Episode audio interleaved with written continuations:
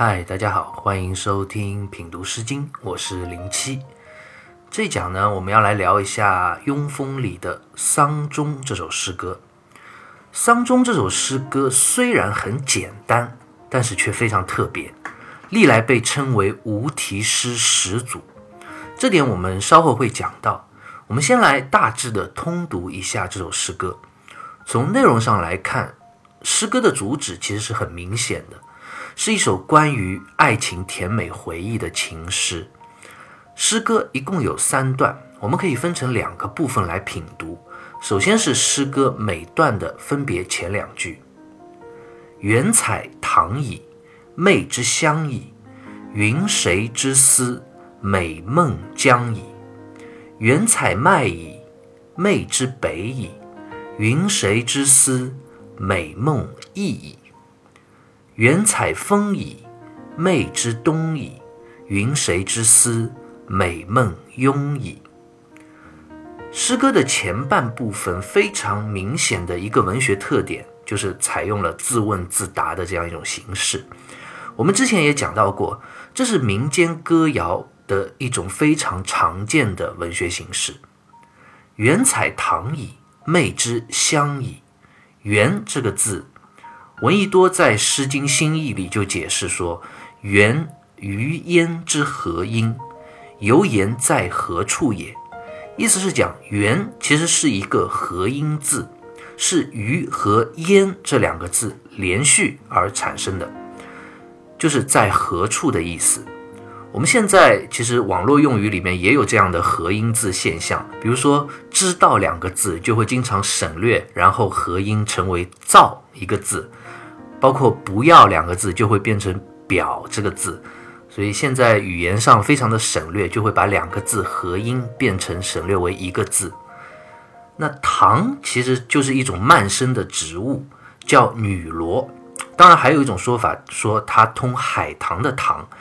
我们这里就不做细考，反正这是一种植物。那在哪里去采棠这种植物呢？媚之乡矣。媚是经后人考证，就是指牧野，也就是当时魏国的都城朝歌。采摘棠这种植物，原来是要在牧野之乡。接下来的两段的第一句，在文学上基本上也是相应的。第二段的原采麦矣。媚之北矣，是讲在哪里采摘麦穗呢？原来是要在牧野的北面啊。牧野的北面就是我们之前讲到过的背风的背这个地方。我们之前也提到过，雍风、背风和魏风这三卷其实都是魏国的诗歌。背这个地方也并不是指一个独立的诸侯国，而是指魏国朝歌北面的这一片区域。那接下来的第三段，原采风矣，媚之东矣。风在之前《古风》一诗里也已经讲到过，就是指蔓荆，是一种类似萝卜的植物。这句是讲要到何处去采摘蔓荆呢？要去牧野的东面啊。牧野的东面，后来有人说就是指雍这个地方，但是这个还不是非常的确定，可被一说。好了，诗歌一上来，每段的第一句就是在讲采摘糖、麦、风这些植物，需要去到不同的地方。那到底诗人想通过这句话表达什么呢？真的就是要去采摘植物或者农作物吗？当然不是这样。这里的植物其实是有隐含的意义的。诗人其实用它来比喻自己心仪的对象，媚乡、媚北、媚东这些地方。也不仅是有上好的植物农作物，更有自己心仪的姑娘啊！所以一想到这些地方，就自然的去要思念自己的爱人了。云谁之思，美梦将矣。诗人一想到媚香，就会想到自己思念的人。思念的人是谁呢？美梦将矣，就是美丽的孟姜啊。孟姜并不是说这个人的名字姓孟名姜。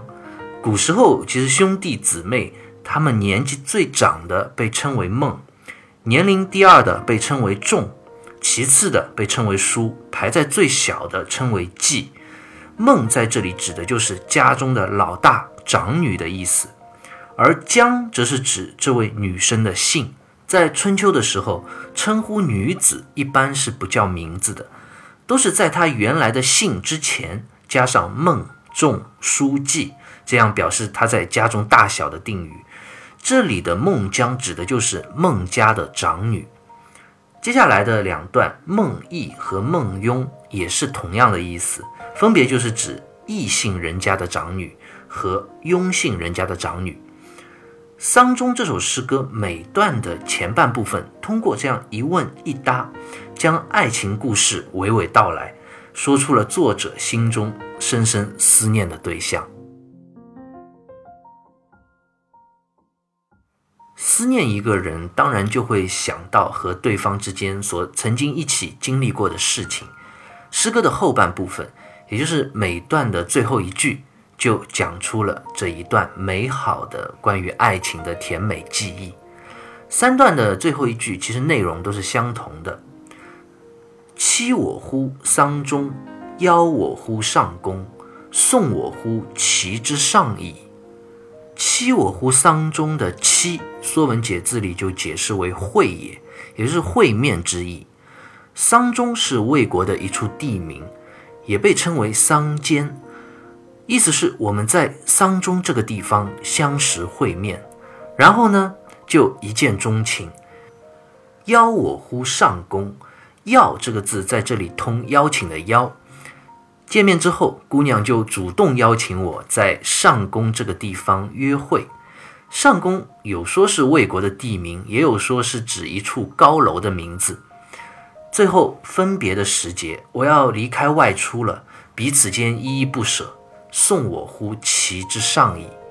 姑娘一直将我送到淇水岸边，从最初的相识、一见倾心，到最甜蜜的约会，再到最后依依不舍的分别。诗歌三段的最后一句，讲述了一个记忆里的甜蜜爱情故事，当然也有些许的小小离别的哀伤和不舍的情绪在中间。丧钟这首诗歌内容的确非常简单，读到这里就已经读完了。但是我想，大家如果仔细回味思考的话，心中一定会有一个大大的问号，那就是这首诗歌是写回忆中的美好爱情，这并没有错。但是为什么诗歌三段分别写了孟姜、孟义、孟雍三个不同的姑娘呢？这个问题历来困扰了许多的阅读者。不同的人有不同的答案，而不同的答案也就产生了对这首诗歌，尤其是诗歌的作者为何许人也诸多不同的猜想和诠释。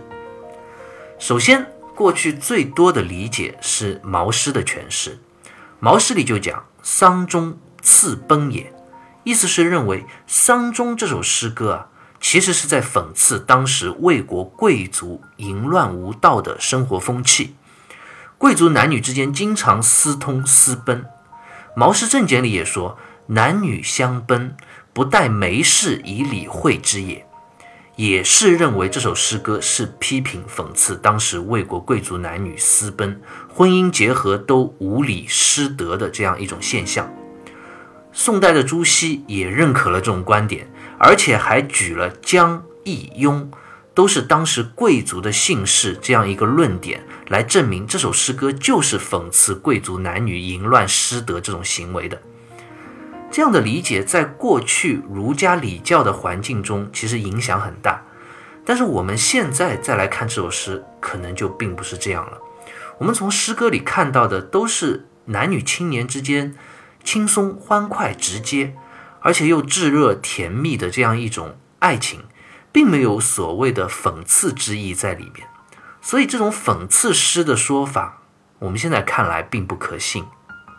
另外，还有一种看法是认为这首诗歌作者是一位多情的浪子，他去过好多地方，然后又在不同的地方遇到了不同的姑娘，发生了不同的爱情故事，所以写下这首诗歌。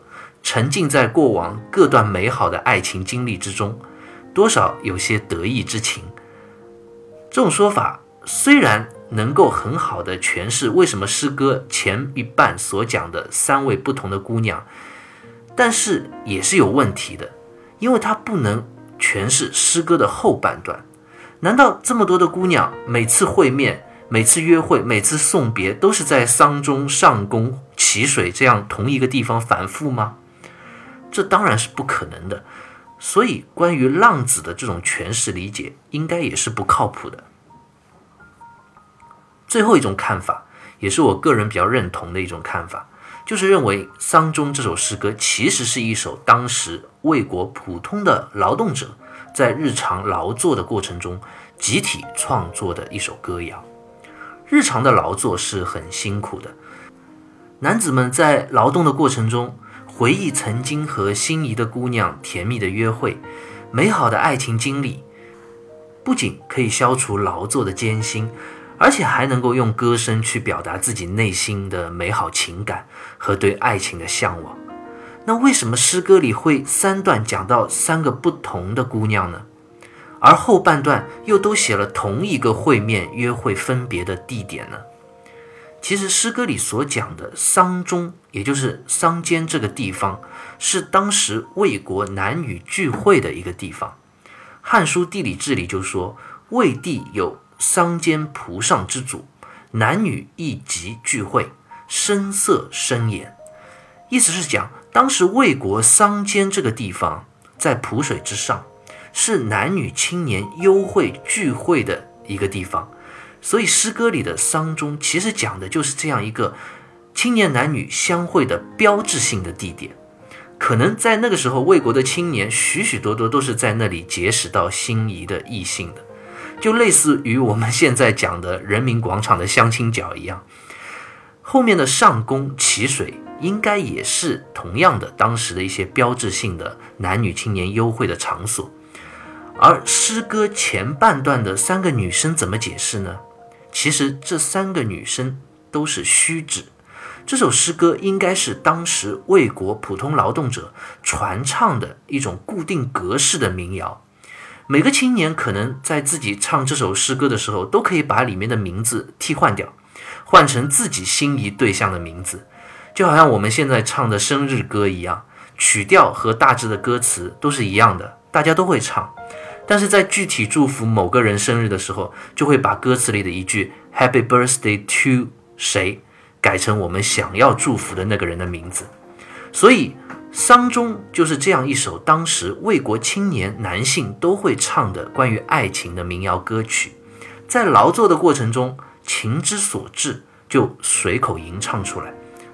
歌词大多是差不多的，只是中间把人名改成自己心仪对象的名字就好了。当然了，像媚乡啊、媚北、媚东这些地方，也都是虚指，是可以随着自己的需求在吟唱的过程中去任意更改的。毕竟魏国也就这么点地方嘛。我想这首诗歌现在我们看到的只是孟姜、孟弋、孟雍这三个不同的名字，可能在那个时代，在不同的青年男子的口中所唱出来的，还有许许多多不同的姑娘的名字。《丧钟》这首诗歌，如果以民间传唱歌谣的角度去理解的话，我们就看到了它非常特别的一面，那就是它有虚有实，交错变化。实是它的主旨，是关于爱情的，这是没错。虚是诗歌里的地方啊、人名啊，都是虚指，是歌唱者可以自己随意更改的。因此，方玉润在《诗经原始》里，他也评价这首诗歌。说此将于意于庸，则尚在神灵恍惚、梦想依稀之际，此后世所谓无题诗也。意思是讲《丧钟》这首诗歌里所讲的孟姜、孟意、孟雍这些作者思念的对象，其实都是似是似非、虚实结合的，好像是作者在恍惚梦境中的想象，并不是某一个确切真实的人。这也使得《丧钟》这首诗歌成为了后世无题诗的始祖。什么叫无题诗呢？无题诗绝对不是因为我们写了一首诗，然后偷懒不起名字这么简单。清代的顾炎武就说：“古人之诗有诗而后有题，今人之诗有题而后有诗。有诗而后有题者，其诗本乎情；有题而后有诗者，其诗寻乎物。意思是讲，古人写的诗歌啊，很多都是无题诗。所谓的无题诗，就是在创作的时候是先有诗歌，然后再加上题目的。这样的诗歌创作的过程是完全出自真情流露，是没有限制的。而我们后人写的诗歌呢，很多就是先想好了一个题目、一个主题，然后再去写诗歌。这样的诗歌就有所限制了。这就好比我们现在所讲的命题作文一样。如果让你写一篇文章，一定要给你一个标题，那你在写作的过程中就会无时无刻的要靠拢这个标题或者主旨，从而其实限制了你内心的真情流露。所以清代的袁牧也说：“无题之诗，天籁也；有题之诗，人籁也。”是讲无题的诗都是如天籁而成，有感而发；而有题诗呢，则是诗人刻意。遵循题目而为之。王国维在《人间词话》里就说的更夸张了。他说：“诗有题而诗亡，词有题而词亡。”就是讲，不管是诗也好，词也好，一旦有了一个题目再去创作，那它就亡了，它就失去了它的生命力。当然，也没有他说的那么夸张了。但是我们由此也可见无题诗它的魅力所在。上古的歌谣几乎大部分都是无题诗，比如像《诗经》啊、《古诗十九首》啊，都是无题之作。诗人有感而发，并没有事先很多思维上的定式或者目标。像《诗经》里诗歌的题目，我们也知道，基本上都是后世的读者取诗歌的前几个字作为标题的，所以称丧钟为无题诗始祖，其实稍稍有点过。因为其实《诗经》里面大部分都是无题诗嘛，但是《丧钟》这首诗歌又的的确确非常好的诠释了无题诗的特点。这个特点就是在主题内容上比较的模糊。无题诗一般是会有一个大致的主题和方向，但是主题会比较模糊。比如像《丧钟》这首诗歌，它有一个大致的主题，就是关于爱情，但是整体的内容呢又比较模糊。内容上非常的虚实结合，主要是以抒情为主，很多叙事的部分都讲得不那么的清晰明确，什么地名啊、人名啊都没有很详细，而恰恰这样就会给人以遐想的空间，可以让读者自己去对号入座。比如这首诗歌里，读者就可以将诗歌中虚指的人名替换成自己心仪对象的名字，那就变成了一首完全属于读者自己的诗歌了。每个读者都在将自己的经历、情感完美的融入到诗歌中，一个个都变成了诗歌的创作者，而不单单只是一个单纯的欣赏者。无题诗写作最有名的，当然就是唐代的李商隐，他的无题诗，尤其是关于爱情的，都写的真的是非常的缠绵悱恻、优美动人。当然，也正因为是无题诗，它有这种虚实结合的特点。很多李商隐的诗歌也因为过于的虚实结合、隐晦迷离，所以就很难去解释他到底在讲什么。而我个人也觉得，其实无题诗的本质就是不需要去求甚解的，就是要让读者在阅读的过程中身临其境，融合自身，去产生新的、独特的、属于自己的生命体悟。比如像我们非常熟悉的李商隐诗歌里的“相见时难别亦难”。东风无力百花残，身无彩凤双飞翼，心有灵犀一点通。这样的句子，我们不需要去知道李商隐到底写的时候他心里在想着谁。我们每一个读者在阅读的时候，都会自然地沉浸到自己的情感经历中，去感受自己爱情里的那些分别离合的无奈，回味自己感情里心灵相应的那些愉悦感动的瞬间。丧钟这首诗歌其实也是这样。当时魏国的青年人在传唱这首歌谣的时候，不会去想这个孟姜是谁，那个孟弋是谁，或者那个孟雍又是谁家的姑娘，而会自然而然地想到自己那个心仪的姑娘，回味那些属于自己独一无二的情感经验，这才是品读这首诗歌的精髓所在。好，关于《丧钟》这首诗歌，我们就先聊到这里，下期再会。